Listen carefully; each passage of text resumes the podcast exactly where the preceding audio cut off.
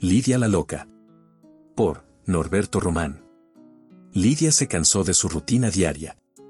Los vecinos entrometidos y hasta su propia familia le resultaban molestos. Por eso un día decidió mudarse a Filadelfia, la ciudad donde vivía su padre. En ese lugar seguramente formaría nuevas amistades que le aportarían algo a su alocada vida.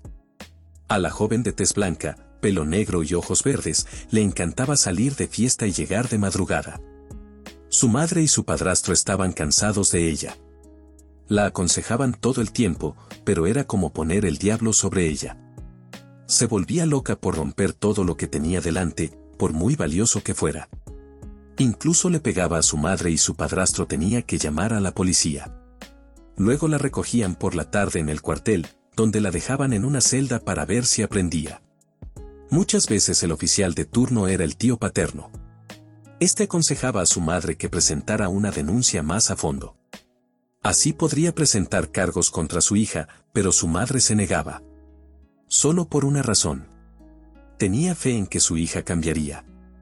Pensaba que era una etapa temporal de la joven, y que todo volvería pronto a la normalidad. Volvería a ser esa niña tierna y llena de amor. Cuando Lidia estaba en el avión, pensó en las fotos que le había enviado su padre cuatro años atrás en las que le mostraba una hermosa mansión, una refrescante piscina y un enorme patio. Su rostro dibujaba una hermosa sonrisa y sus ojos cerrados se adentraban en querer ver más de lo que no podía ver. La joven soltó un estallido jocoso por la boca. La gente que la rodeaba la miraba con cara de, miren a esa loca. ¿Qué tiene de gracioso? Su padre la había enviado a recogerla al Aeropuerto Internacional de Filadelfia con su mejor amigo. El hombre llegó en un coche de chatarra. Lidia miró fijamente el carruaje mohoso que le pasaba frente a sus ojos y murmuró, pobre desgraciado no le da vergüenza conducir esa cosa. Luego sacó un cigarrillo y lo encendió sin apartar los ojos de la chatarra. Observó como el hombre alto, delgado y de piel oscura se bajaba del Datsun y caminaba hacia ella. Poco a poco la figura se fue acercando y ella comenzó a llenarse de terror. El hombre traía toda la ropa engrasada y rota y para reforzar esa bella imagen su larga cabellera al estilo, Tretz, maltratado no ayudaba en absoluto a la imagen que Lidia tenía de los amigos de su padre. La vergüenza que sintió casi la hizo convulsionar. ¿Eres Lidia, la hija de Truqui? Preguntó con una sonrisa mellada. ¿Quién? Respondió Lidia con cara de dolor. Me refiero a tu padre Eliel. Sí, pero supongo que tú no eres la persona que me lleva a él. De hecho, yo soy esa persona. No esperes que me suba a ese viejo y oxidado coche. No lo ofendas. El coche siente lo que dices. Oh, si quieres, puedes quedarte tirada aquí. ¿Vienes o te quedas? Sé que tu padre lo entenderá. Lidia no tuvo otra opción y se subió. En el camino se mantuvo callada. Estaba furiosa, el sujeto le hacía preguntas, pero ella lo ignoraba. Cuando por fin llegaron, la joven dejó escapar una lágrima, estimulada por el barrio en el que acabó. Había basura esparcida por todas partes, perros arnosos, drogadictos y hombres sin camisa con tatuajes por todo el cuerpo y con la mitad de la cara cubierta de pañuelos rojos. Aunque parecía que Lidia encajaría muy bien allí por su alocada vida, no era así. Lidia no estaba acostumbrada a ese tipo de ambiente, al contrario, era más suave, más colegial. Lidia desmontó, mirando a su alrededor con disgusto. Observó a los chicos que pasaban por delante de ella en sus motoras trepándolas en una goma tratando de llamar su atención. Se miró los pantalones blancos y estaban llenos de grasa gritó con toda su alma al cielo, llamando la atención de su padre. Eliel tardó en mirar por la ventana. ¿Estás bien, cariño? gritó. Lidia no quiso contestarle, solo decidió subir al tercer piso y entrando por la puerta, arrojó su maleta y se deslizó por el suelo alfombrado hasta quedar oculta bajo la mesa del comedor. ¿Cómo te atreves a enviar por mí a este andrajoso?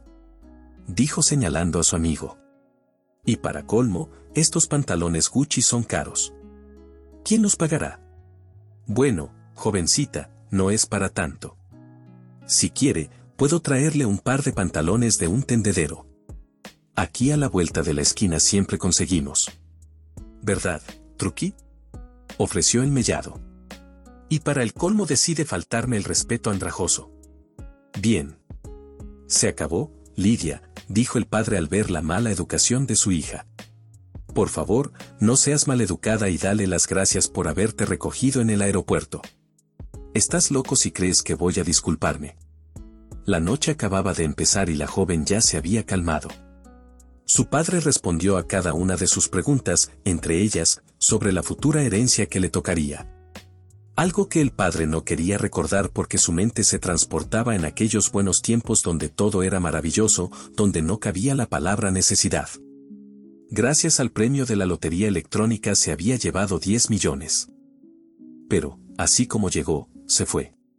Eliel no supo administrar el dinero y lo tiró al casino, donde también perdió su mansión y sus lujosos coches. La depresión fue tan grande que decidió acabar con su vida y comenzó a consumir drogas de todo tipo. Lidia dio una palmada sobre la mesa y dijo, Así que mi padre es un vago muerto de hambre. Y para colmo, un adicto de drogas. Qué suerte la mía. Las cosas no son así, Lidia. ¿No? Entonces dime, ¿cómo son las cosas en tu maravilloso mundo? Esto es una simple enfermedad que puede ser tratada. Incluso puedo ir a un centro de rehabilitación. No me digas. ¿Esperas que te dé dinero? Deberías o te olvidas de las veces que te he ayudado. ¿Me ayudaste? Era tu responsabilidad ayudarme y cuidarme. ¿O estás olvidando que eres mi padre? Así que, te avergüenzas de mí. ¿Qué clase de hija eres? Ni siquiera puedes ponerte en mi lugar. No sabes lo que he sufrido. Perdón ahora me estás manipulando. ¡Qué asco! Pero la conversación fue interrumpida por un hombre que apareció en la puerta. Su padre se levantó y le atendió. Veo que tienes mi presa. La miró a través de la puerta y de él y él. Sí, pero no puedes llevártela todavía, dijo mirando a su hija. Ese no era el trato. Toma tu dinero y lárgate antes de que te vuele la cabeza. El padre cogió los 20 mil en un sobre, miró de nuevo a su hija y se fue. Lidia corrió hacia la puerta y el negro alto la detuvo lanzándose sobre ella. La llevó hasta el mueble y la abofeteó un par de veces.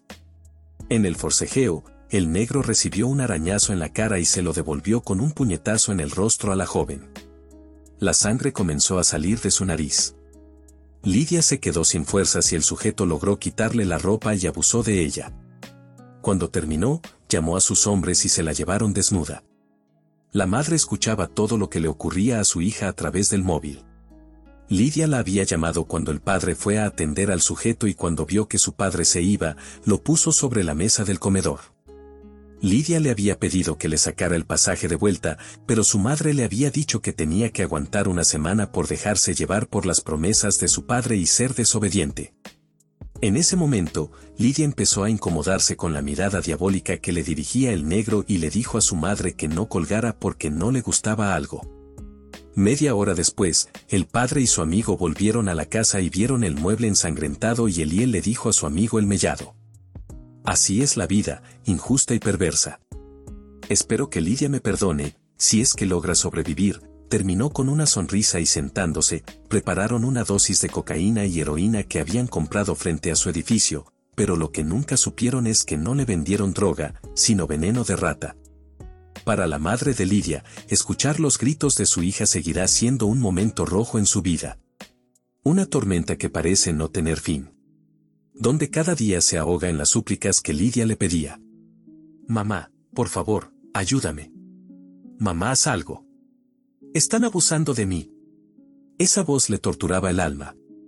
Se levantaba aterrorizada llamando a su hija y a veces corría por la calle gritando el nombre de Lidia.